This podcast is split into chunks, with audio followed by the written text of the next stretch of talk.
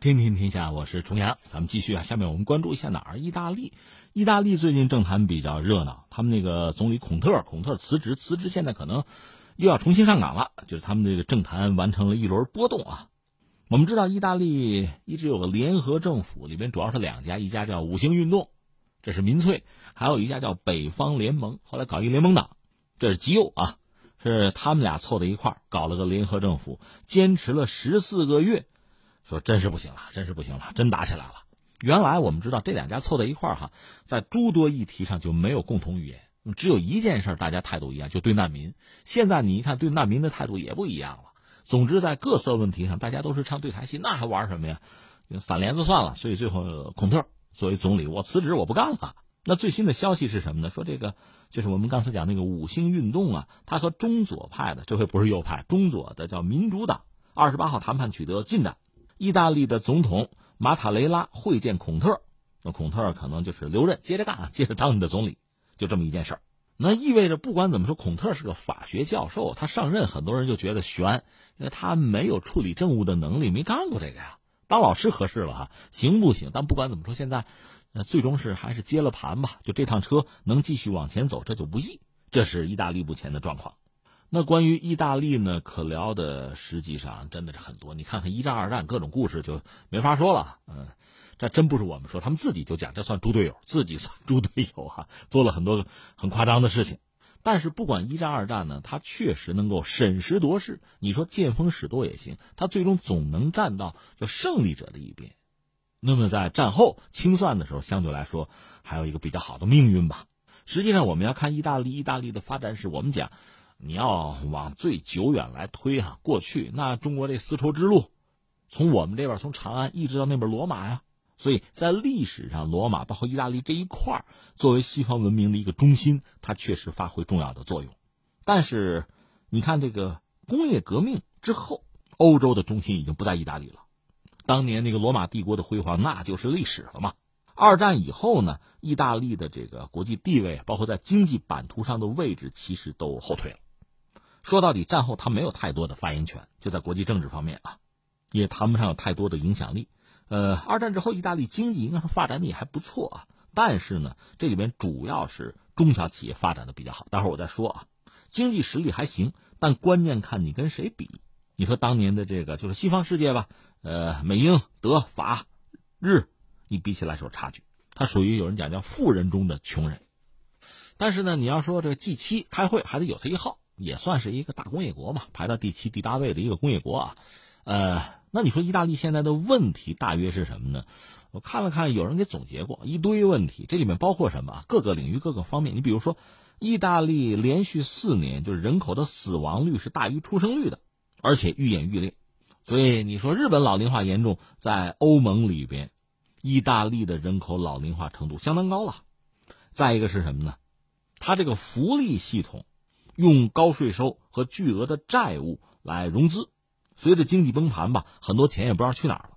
领取养老金的人已经超过了工人的数量，就国内生产总值百分之十四，这超过呃经合组织的那个任何一个成员国哈，是花在养老金上，这是它福利系统的特点。另外，有人算过啊，全球地下经济啊，就地下经济占到国内生产总值百分比最多的是谁？是希腊。那希腊经济我们知道那个样子哈，然后就是意大利，就这么个状况。再有，意大利的问题是什么呢？就是逃税。嗯，它的原因一个是影子经济，再就是普遍的腐败吧，导致了逃税，大量的逃税。还有什么呀？南北关系紧张。美国中情局有调查报告说什么呢？说意大利啊。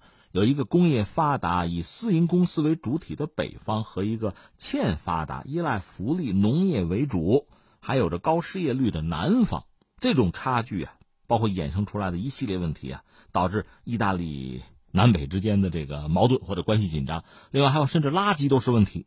说到底，脏。另外也有人讲，刚才我们说那个中情局的报告说呢，意大利的经济很大程度上是靠这个中小型企业，很多是家庭啊，家庭所有啊。制造所谓高品质的消费品，这是意大利经济的主要的发动机。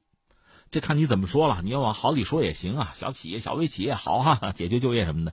但是确实，你说一个一个国家的经济没有支柱、没有龙头，那很多小企业跟小作坊没有区别吧？就这么一个状况，你说想提升难度就变得很大。这是我们讲意大利目前啊，我们能看到的，就大家公认的一些问题。那下面就麻烦来了，我们刚才讲的五星运动和北方联盟，北方联盟嘛，北方经济发达嘛，他们凑在一起，这执政一年多呢，非常多的矛盾。我们刚才讲难民问题，原来大家想法一致，现在也不一样了。五星运动呢说这么着啊，凡是在意大利出生的这个移民，我们给意大利国籍。北方联盟就是联盟党说那不行，对吧？而且联盟党说咱脱欧。而五星运动呢？其实你看啊，人就是这样，在底下嚷嚷着这好办，真的你上台你执政这事儿你拍板了，那你还是要为这个国家的未来考量啊。五星运动在脱欧问题上就比较比较含糊，另外一系列问题，包括对委内瑞拉的态度，什么金融改革呀等等，反正就不一样，两方想法就是不同。那这次这闹起来啊，最主要的我们讲过一次，就是一条高铁，就是连接法国的里昂到意大利北部的那个。都灵，都灵算工业重镇嘛，所以你看北方联盟当然愿意了，这拉经济嘛。但是五星运动说：“哎呀，这个不环保嘛，而且得花钱多嘛，这个算了吧。”这就打起来了，最后就闹到散伙，孔特尔辞职，就到这个地步。当然，现在孔特尔可能要复出哈，那么意大利这趟车他就接着拉就是了。感慨一句什么呢？觉得某些国家的这个政治吧，就有点像像咱高考，因为有些孩子参加高考，高考前啊，那确实费尽心力拼呢。其实高考本身就考试本身也是一个技巧，它跟知识掌握都不一定完全有关系，反正考的分高就行。关键是很多孩子呢，考了高分进了大学呢，就看小说、谈恋爱、打游戏了，就不学习了。那么如果一个国家你说政坛政党政治玩到这个地步，我就是想上位，我就拿选票，我就拍胸脯承诺，那等你上去之后，你到底能不能操盘啊？那个你不在行啊，这麻烦就大了。所以你看，对于一个人来讲，高考是我们人生很重要的一部分，但它肯定不是全部。高考最终也是我们就是一个人啊，个人生存发展里面重要的一个环节而已。把这辈子过好是最重要的，这个道理实际上，现在看来不是每个人都懂啊。